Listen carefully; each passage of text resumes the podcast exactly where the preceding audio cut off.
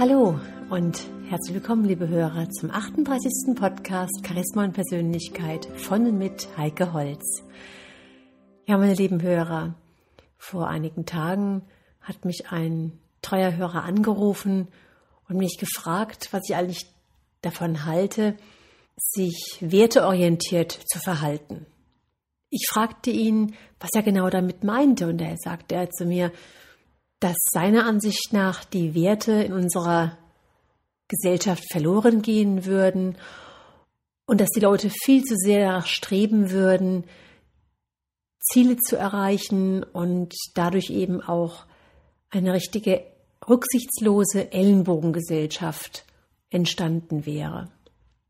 Er meinte auch zu mir, dass ein charismatischer Mensch, eine Persönlichkeit, doch das nicht nötig hätte, dass ein charismatischer Mensch, eine Persönlichkeit doch viel mehr Werte und Menschlichkeit besitzen müsste und somit viel mehr als Vorbild sowohl im Geschäftsleben als auch im Privatleben leben könnte. Ja, ich habe mich mit diesem Gedanken mal näher beschäftigt und möchte Sie, meine lieben Hörer, jetzt einfach mal daran teilhaben lassen. Lange Zeit waren Unternehmen der Ansicht, dass es genügt, die Angestellten mit Zielen zu führen. Und Ziele werden nach der SMART-Formel entwickelt, wobei SMART die Abkürzung ist für spezifisch, also konkret, präzise, eindeutig, messbar, dass also die Verbesserungen und der Erfolg in gewissen Einheiten gemessen wird. Das A steht für anspruchsvoll, das R für realistisch, also erreichbar und das T für terminiert, also ein Zeitraum, ein Zeitpunkt, wann das Ziel erreicht sein müsste. Also ein ganz einfaches Beispiel. Im Privatleben könnten wir sagen, bis zum 1. Februar 2012 werde ich komplett rauchfrei sein und ohne Nikotin auskommen. Oder im beruflichen Sinne könnte das bedeuten, in den nächsten 14 Tagen werde ich jeden Tag eine Stunde meiner Arbeitszeit in die Telefonakquisition investieren und jeden Tag mindestens fünf potenzielle Neukunden anrufen. Diese Zielsetzungen sind sicherlich sinnvoll, aus der Unternehmenspolitik kaum noch wegzudenken und auch im Privatleben sicherlich auch eine sehr gute Methode.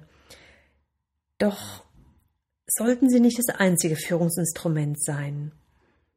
Denn obwohl viele Führungskräfte und Angestellte ja, und aus dem Privatleben kennen wir es natürlich auch, die smarten Ziele formuliert haben, mangelt es doch oft am inneren Antrieb. Es gibt Studien, die besagen, dass viele Angestellte ihren Dienst nach Vorschrift machen, aber ohne jede Begeisterung. Und wenn wir uns mit dem Thema Führen mit Werten beschäftigen, dann plötzlich kommen Fragen auf, wie beispielsweise, wie lassen sich Leistungsträger langfristig an ein Unternehmen binden? Oder wie lassen sich Krankheitstage reduzieren und Burnout-Fälle vermeiden? Oder wie lässt sich die innere Kündigung von Mitarbeitern verhindern? Oder kann die Mitarbeiteridentifikation mit dem Unternehmen gesteigert werden? Und tatsächlich gibt es einen Zusammenhang zwischen unternehmerischen Zielen und den Werten. Ein konsequentes Führen mit Werten erfordert jedoch nicht etwa die Werte in den Dienst der Ziele zu stellen, sondern die Ziele anhand der Werte zu überprüfen und sie daraus abzuleiten. Ganz wichtig für Sie, liebe Hörer, diese Beispiele, diese Gedanken sind nicht nur für ein Unternehmen wichtig. Hier geht es auch um die Erziehung von Kindern oder bei der Organisation einer Familienfeier oder um unser Verhalten im Privatleben, in Partnerschaft mit Freunden und so weiter und so weiter. Ganz spannend finde ich eine aktuelle Studie, die den Zusammenhang zwischen Werten und Zielen untersucht. Genau genommen ist die Frage so gestellt worden, wie sieht der Zusammenhang zwischen Werten und dem obersten Ziel in der freien Wirtschaft, der Gewinnmaximierung aus. Und hier haben sich zwei US-Management-Professorinnen von einer Universität in Los Angeles und von Arizona zusammengetan und haben in einem Zeitraum von zwölf Jahren 9000 Angestellte in den USA zum Verhalten von Führungskräften befragt. Und sie erforschten, inwieweit diskriminierende, rüppelhafte, arrogante und respektvolle Führungskräfte ihr Unternehmen schädigen. Und jetzt möchte ich Sie, meine lieben Hörer, mit einigen Studienergebnissen einfach mal bekannt machen. Von den 9000 Befragten waren laut der Studie 99 Prozent schon einmal Zeuge gewesen, wie rüppelhafte Chefs andere Kollegen schlecht behandelten. Und 50 Prozent der Befragten fühlten sich mindestens einmal in der Woche ungehörig behandelt. Ja, und ganz spannend, von diesen 50 Prozent rächen sich 94 Prozent an den Vorgesetzten. 88 Prozent schädigen die Firma zur Vergeltung. 48 Prozent reduzieren dann ihre Arbeitsleistung. 47 Prozent ihrer Arbeitszeit. 38 Prozent leisten keine Qualitätsarbeit mehr. Ja, und 78 Prozent identifizieren sich nicht mehr wie vorher mit der Firma. Wir können also sagen, das diskriminierende und respektlose Verhalten von Führungskräften ist an der Tagesordnung und es verursacht große Schäden und hohe Kosten für das Unternehmen. Ja, und meine lieben Hörer, da liegt die Vermutung doch nahe, dass auch in Deutschland eine fehlende Werteorientierung in der Führung negative Auswirkungen auf den Unternehmenserfolg hat. Und auch in Deutschland ist die Mitarbeitermotivation gering, wie der Gallup Engagement Index beweist. Was ist es ganz genau? Dieses Institut führt jährlich eine repräsentative Umfrage unter Arbeitnehmern in Deutschland durch, um den Grad ihrer emotionalen Bindung an das Unternehmen zu ermitteln. Und diese Ergebnisse der Umfrage belegten, dass gerade einmal 13 Prozent eine hohe emotionale Bindung an ihr Unternehmen haben. 66 Prozent der Angestellten fühlen sich wenig an ihr Unternehmen gebunden, 21 Prozent haben innerlich gekündigt und machen Dienst nach Vorschrift.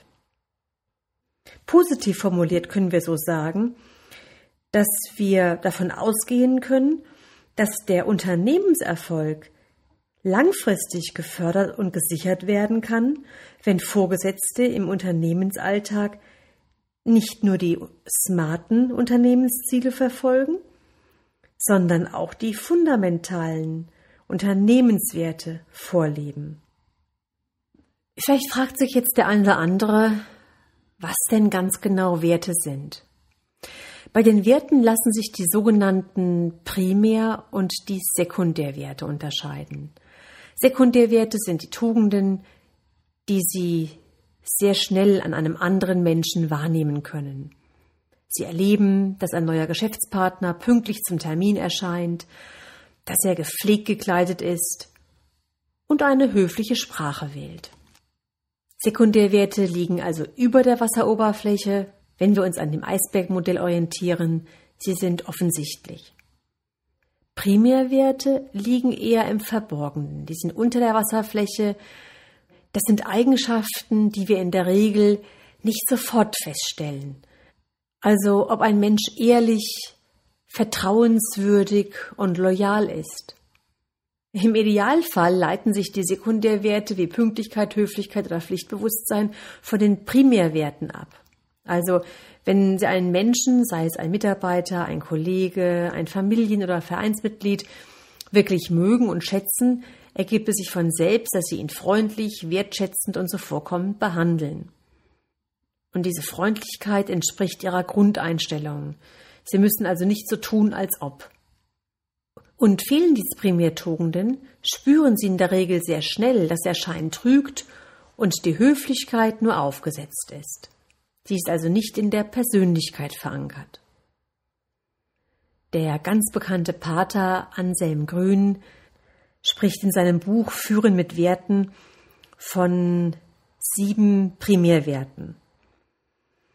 Und er sagt, dass dazu zum einen die vier Kardinaltugenden der Antike zählen, Maß, Gerechtigkeit, Klugheit und Tapferkeit, und dann die drei christlichen, göttlichen Tugenden, Glaube, Liebe und Hoffnung.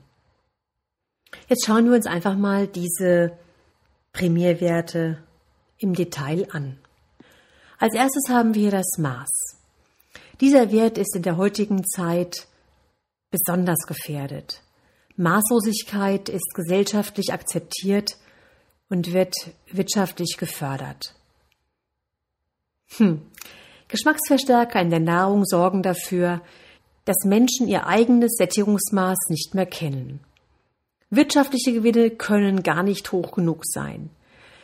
Die Wegwerfmentalität kurbelt die Wirtschaft an und wird deshalb über das Marketing gefördert. Die Werbung appelliert auf bewusster und unbewusster Ebene an die Gier und weckt Bedürfnisse, die es ohne sie nicht gäbe. Menschen verlieren das Maß beim Arbeiten, leiden unter Burnout-Syndromen und sehnen sich nach einer ja, sogenannten Work-Life-Balance. Ja, und um ein Übermaß an Stress und Leistungsdruck überhaupt ertragen zu können, betäuben sich dann viele Menschen mit Alkohol, Medikamenten und anderen Drogen. Wir können also sagen, Maßlosigkeit macht krank. Pater Anselm Grün sagt, dass Zivilisationskrankheiten wie Depressionen, Panikattacken und Ängste ein Hilfeschrei gegen die Maßlosigkeit unserer Ansprüche seien. Die Hypothese lautet, wer sein Maß nicht kennt, wird krank und macht andere krank von denen er ebenfalls Maßlosigkeit erwartet. Ja, und deswegen sind Führungskräfte, die ihr Maß nicht kennen, besonders gefährlich. Vielleicht klingt die Kardinaltugend Maß etwas antiquiert, doch sie ist gerade in unserer Zeit aktuell und gefragt, wie wir an den Beispielen ganz deutlich gesehen haben. Hierzu gehört auch das rechte Zeitmaß. Nach Phasen der Beschleunigung sind Phasen der Entschleunigung erforderlich. Wer nie zur Ruhe kommt, kann die Geschehnisse nicht verarbeiten und reflektieren.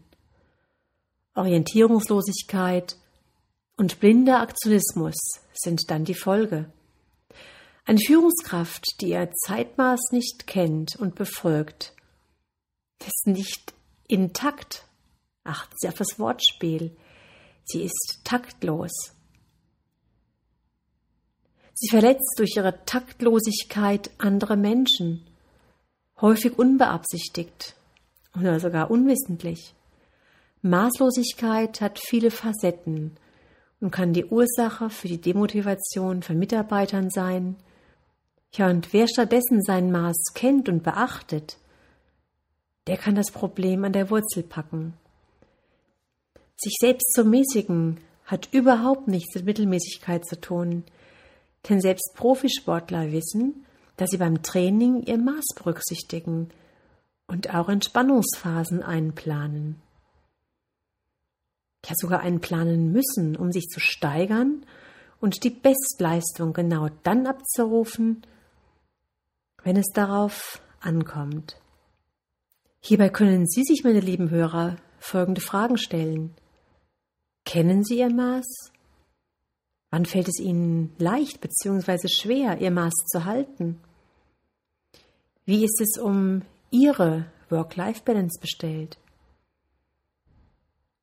Achten Sie im Alltag bewusst darauf, wann Ihr Limit erreicht ist und Sie genug gegessen, getrunken, geschlafen und gearbeitet haben? Ja, sind Sie intakt? Intakt zu sein bedeutet auf den eigenen Rhythmus zu hören und ihm zu folgen. Haben Sie Rituale, aus denen Sie Kraft schöpfen können? Rituale helfen Ihnen dabei, den Alltag zu rhythmisieren. Dann schauen wir auf den zweiten Primärwert, die Gerechtigkeit. Gerechtigkeit beinhaltet, sich selbst und anderen gerecht zu werden. Wer sich selbst nicht gerecht wird, kann auch anderen gegenüber nicht gerecht sein. Gerechtigkeit, wie sie beispielsweise von Richtern gefordert wird, erfordert Weisheit und Klarheit. Klarheit wiederum hängt eng mit dem rechten Zeitmaß zusammen. Ruhe und Reflexion sind Voraussetzungen für Klarheit.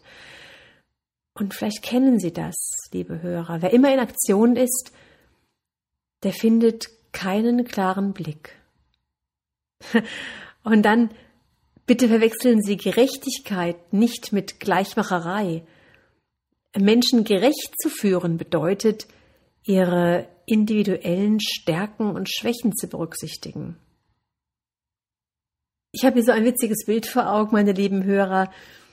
Da steht ein Mensch an einem Rednerpult, links neben ihm ein Baum und rechts neben ihnen fünf verschiedene Tiere. Ein Vogel, ein Elefant, eine Schildkröte, eine Schnecke, ein Fisch und ein Affe. Und nun sagt dieser Mensch, die Prüfungsaufgabe ist gerecht. Bitte klettern Sie alle auf diesen Baum. Gerechtigkeit impliziert, dass die Entscheidungskriterien klar und transparent sind. Dass also Gehälter nicht nach Gutdünken ausgehandelt werden oder Frauen für gleiche Arbeit schlechter entlohnt werden. Das ist einfach nicht gerecht und wird Rebellion oder innere Kündigung zur Folge haben. Von Theodor Storm kennen wir das schöne Zitat Autorität wie Vertrauen werden durch nichts mehr erschüttert als durch das Gefühl, ungerecht behandelt zu werden. Ich glaube, das bringt Theodor Storm hier sehr, sehr gut auf den Punkt. Gerecht ist also, wenn Mitarbeiter ihren Stärken entsprechend gefördert bzw. eingesetzt werden und wissen, welche nachvollziehbaren Faktoren ihre Entlohnung, Beurteilung und Beförderung bestimmen. Auch hier wieder können wir uns einige Fragen stellen, wie etwa, werden Sie sich im Berufsleben und auch im Privatleben selbst gerecht? Wann werden Sie sich selbst nicht gerecht? Was sind die Gründe dafür? Erkennen Sie, inwiefern die Ursachen für die Ungerechtigkeit gegenüber anderen in der Ungerechtigkeit gegenüber sich selbst liegen.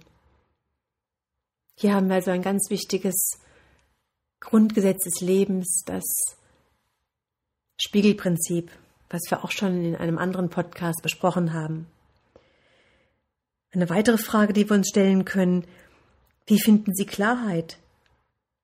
Und dann, wie können Sie für Ihre Mitarbeiter berechenbar sein und Transparenz schaffen? Als dritten Primärwert haben wir dann die Tapferkeit. Der Wert der Tapferkeit beinhaltet den Willen, zu sich selbst und zu seinen Überzeugungen zu stehen, sich auf Konflikte einzulassen, sowie Durchhaltevermögen und Geduld zu haben. Durchhaltevermögen und Geduld sind häufig die Voraussetzungen für Erfolg.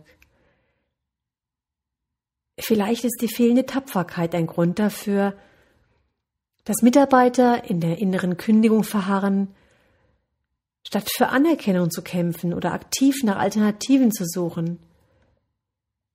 Tapferkeit hat viele Facetten. Sie beinhaltet den Mut, zu sich selbst zu stehen oder auch sich nicht allen oft fragwürdigen modischen und gesellschaftlichen Trends und Zwängen zu beugen. Sie umschließt die Zivilcourage, auch einmal anderer Meinung zu sein, anderen in einer Misere beizustehen und zu kämpfen. Vorbild ist, wer andere Menschen nicht vorschnell aufgibt, sondern sich für die Sache einsetzt, die er für sich als richtig erkannt hat. Hier können Sie sich, meine lieben Hörer, folgende Fragen stellen. Stehen Sie zu sich? Wann stehen Sie nicht zu sich? Wofür kämpfen Sie? Und dann haben Sie Geduld und Durchhaltevermögen. Der nächste Primärwert ist die Weisheit. Weisheit basiert auf Klarheit und ist die Voraussetzung für den weisen Umgang mit sich selbst und anderen. Wer mit sich selbst nicht im Reinen ist, projiziert seine Probleme auf andere und wird dadurch zum Unruhestifter. Nehmen wir mal ein Beispiel. Stellen Sie sich vor, Sie haben einem Freund vertraut, seinen Anlagetipp befolgt, eine große Summe Geld an der Börse angelegt und verloren. Wenn Sie dieses Geschehnis nicht reflektieren und sich Ihren Fehler nicht verzeihen, sondern sich über sich selbst ärgern, kann das unangemessene Folgen für Ihr Führungsverhalten haben. Womöglich werden sie plötzlich überängstlich. Sie scheuen sich, anstehende Investitionen im Betrieb zu verantworten. Oder sie misstrauen ihren Mitarbeitern. Sie ermahnen ihre Kinder, niemanden zu vertrauen. Oder sie lehnen ohne Überlegung ab, wenn ein guter Freund sie um eine kleine Geldsumme bittet.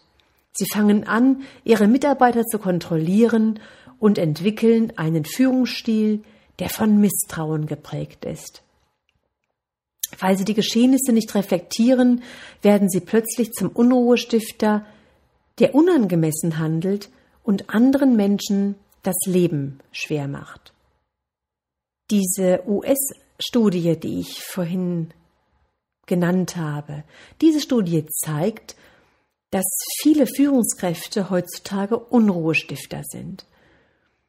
Die meisten von ihnen handeln nicht mit Vorsatz, misstrauisch, arrogant, ungerecht und diskriminierend. Ihr Verhalten ergibt sich aus der Tatsache, dass sie mit sich selbst und ihren Emotionen nicht im Reinen sind. Wer zum Beispiel seine Schwächen nicht reflektiert und annimmt, wird immer wieder andere klein machen müssen, um sich selbst erhaben zu fühlen. Weisheit ist eine ganz wichtige Voraussetzung für Nachhaltigkeit. Weisheit beinhaltet darüber hinaus eine gewisse Weitsicht. Arthur Schopenhauer hat es mal so formuliert, ein wichtiger Punkt der Lebensweisheit besteht in dem richtigen Verhältnis, in welchem wir unsere Aufmerksamkeit teils der Gegenwart, teils der Zukunft widmen, damit nicht die eine uns die andere verderbe. Und an dieser Weitsicht mangelt es manchmal beim Führen mit Zielen.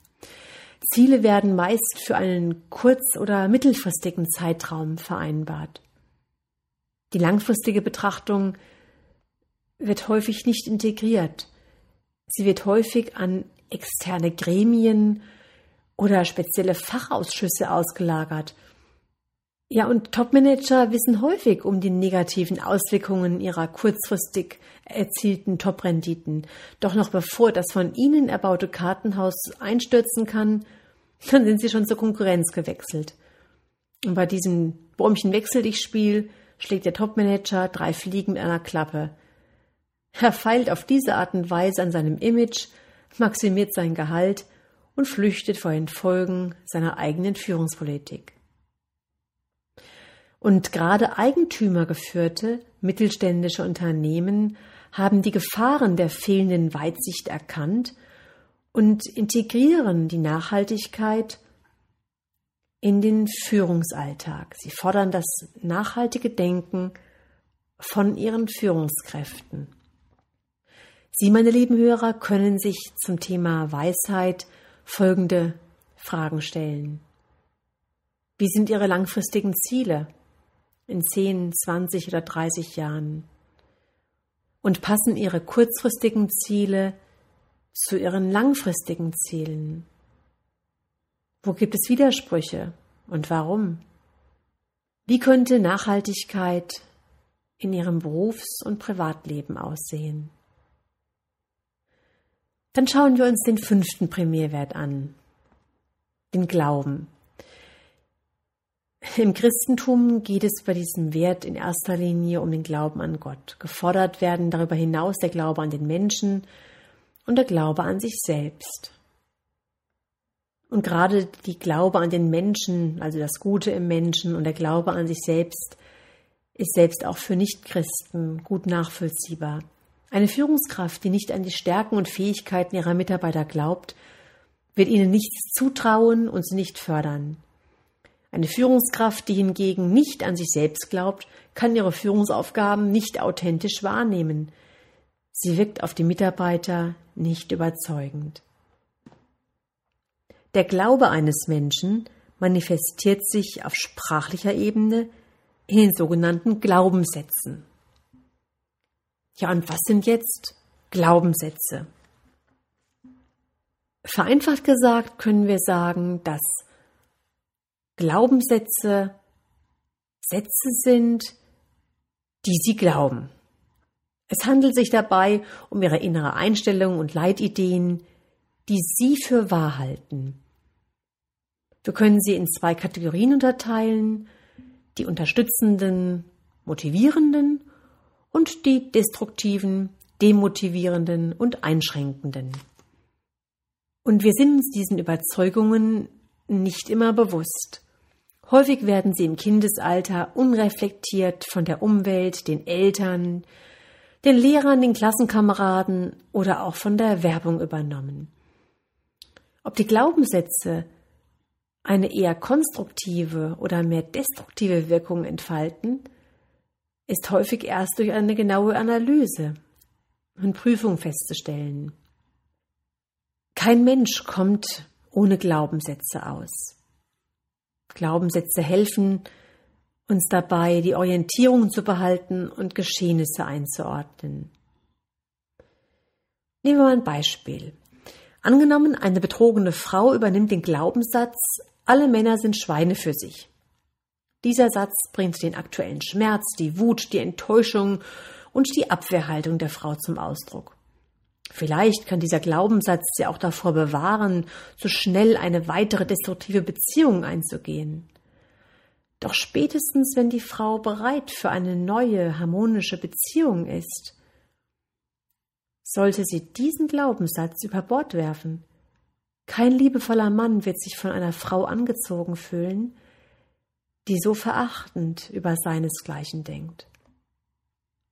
Vielleicht kennen Sie auch weitere viel verbreitete Glaubenssätze. Das Leben ist hart und ungerecht. Geld regiert die Welt. Hast du was, bist du was. Geld stinkt. Ich bin nicht gut genug. Ich muss immer Bestleistung bringen, um beachtet zu werden. Nur wenn ich was leiste, bin ich viel wert. Ich bin dumm. Ich muss mich verstellen, um geliebt zu werden. Der Mensch ist von Natur aus faul. Wenn ich scheitere, bin ich ein Versager. Ich kann das nicht, ich bin zu alt. Ich schaffe das nicht. Das sind jetzt eher die Glaubenssätze mit einer sehr einschränkenden Wirkung. Viel motivierender klingt doch hier, das Leben trägt mich. Ich bin wertvoll, weil ich Werte habe. Vom Tellerwäscher zum Millionär. Geld ist weder gut noch böse. Egal was ich mache, ich werde Erfolg haben. So wie ich bin, bin ich lebenswert. Ich darf Schwächen haben. Ich darf auch mal faul sein. So wie ich bin, bin ich liebenswert. Scheitern gehört zum Leben dazu. Wer nicht wagt, der nicht gewinnt.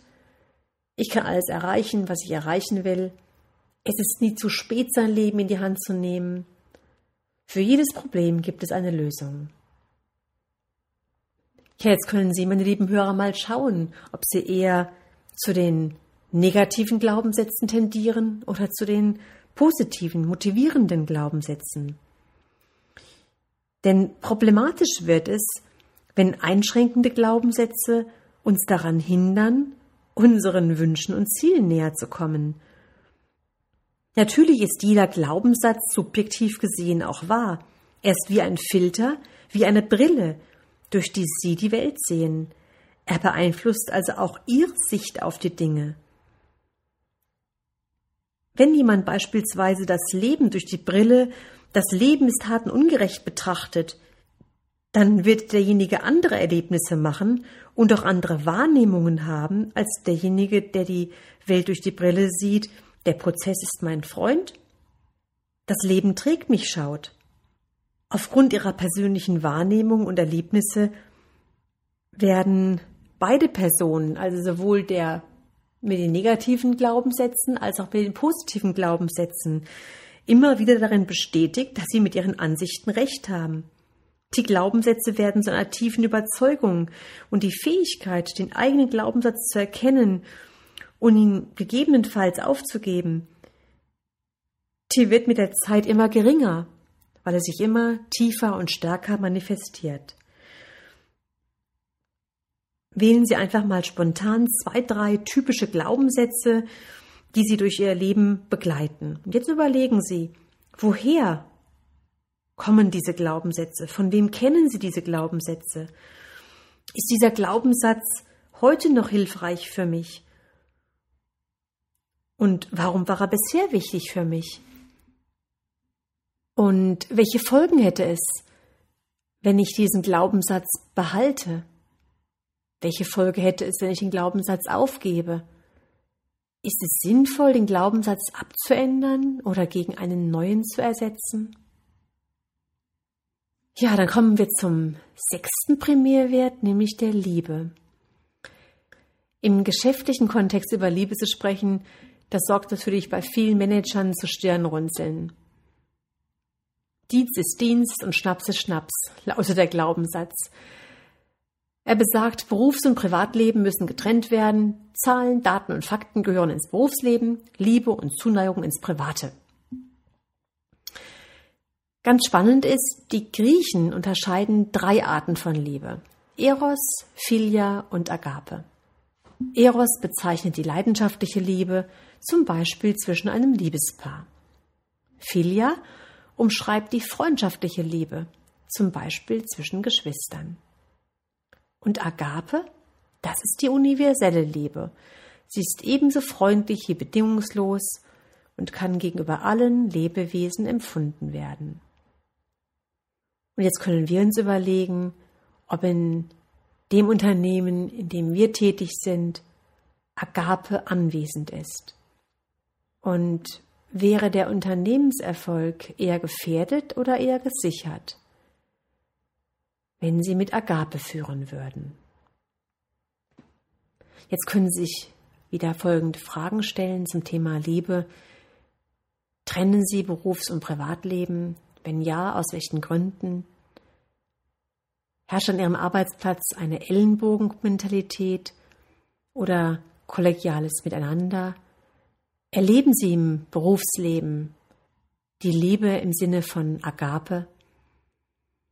Wie können Sie Mitarbeiter motivieren und zu Bestleistungen anspornen, wenn Sie sie nicht mögen oder im Sinne von Agape lieben?